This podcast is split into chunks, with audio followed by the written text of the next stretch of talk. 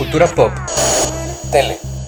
superhéroes, música, cine, videojuegos, teatro. Esto es Geek Historias.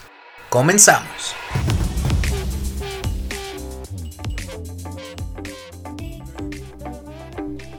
Hola, hola, ¿cómo están? Bienvenidos a un nuevo episodio de Geek Historias, su mini podcast de confianza. Hoy empezamos con tres cumpleaños porque un día como hoy, 15 de octubre, tenemos a uno de los futbolistas más famosos de México y es que en 1966 nace Jorge Campos, que fue portero súper psicodélico que jugaba no solo como portero, pero también de delantero, y lo hacía bastante bien porque anotó 48 goles durante toda su carrera. Empezó jugando en los Pumas, pero también jugó en Cruz Azul, en el Atlante, en Tigres y hasta en Estados Unidos en el Los Angeles Galaxy y en el Chicago Fire. En el 93 fue nombrado el tercer mejor portero del mundo y siempre será recordado no solo por ser un gran portero, sino por estos uniformes tan coloridos y neones que llevaba puestos, que fue tan icónico que de hecho, como les conté en el episodio del 10 de octubre, hasta tuvo un personaje inspirado en él en los Supercampeones. Vayan al Instagram donde les dejo fotos de varios de sus uniformes. Luego, de 1972, tenemos a la actriz Carla Álvarez, que también fue bailarina profesional por la Escuela Nacional de Danza Clásica y Contemporánea aquí en la Ciudad de México. Ella inició su carrera como actriz en el 92 y empezó en esta novela fantástica de María Mercedes con Thalía, pero también la pudimos ver. Para terminar con los cumpleaños, tenemos uno que me gusta mucho porque combina tres cosas: más. la cultura pop, los derechos LGBT y el empoderamiento femenino. Y es que de 1988 tenemos a Jenna Talakova, que es una modelo y presentadora transexual canadiense.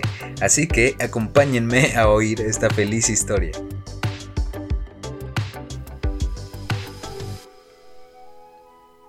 Jenna fue Miss Vancouver y luego Miss Canadá en el 2012, pero fue descalificada cuando supieron que era trans.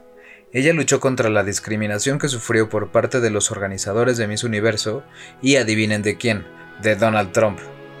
Ella lo único que pedía es que la regla en la que se estipulaba que las representantes deben ser nacidas mujeres fuera revocada o modificada para que en el futuro mujeres trans pudieran participar sin ningún problema. Pasaron otras tres semanas después de su destitución y la organización de Miss Universo envió un comunicado donde se establecía que Jenna podría presentarse al concurso siempre y cuando mostrara que era legalmente mujer en Canadá.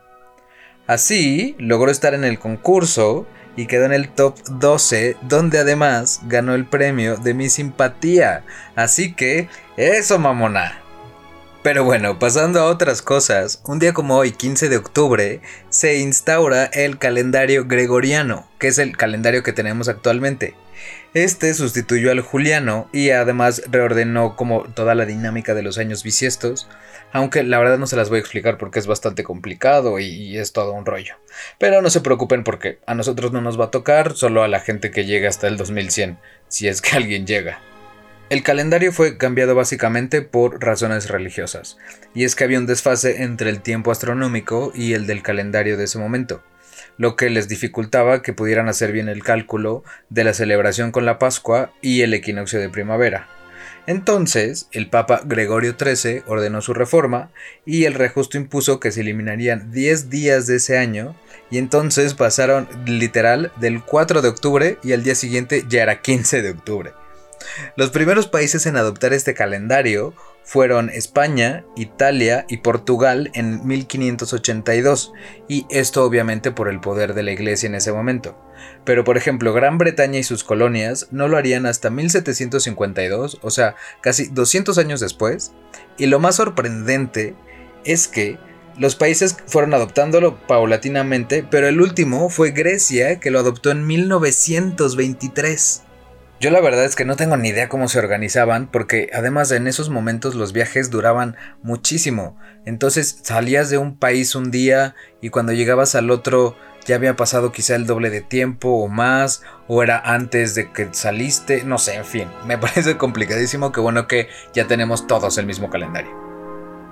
Ya estamos terminando este episodio, pero no se olviden seguirme en redes sociales. A mí me encuentran como Lalo Alcántara en Instagram, Twitter y Facebook.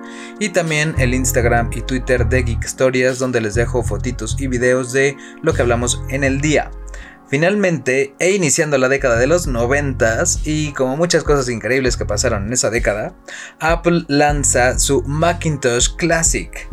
La particularidad de esta compu es que la podías comprar por menos de mil dólares, lo cual era muy buen precio para esa época, pero no se imaginen nada sofisticado, porque tenía una mini pantalla monocromática de solo 9 pulgadas y un disco duro de tan solo 40 megas.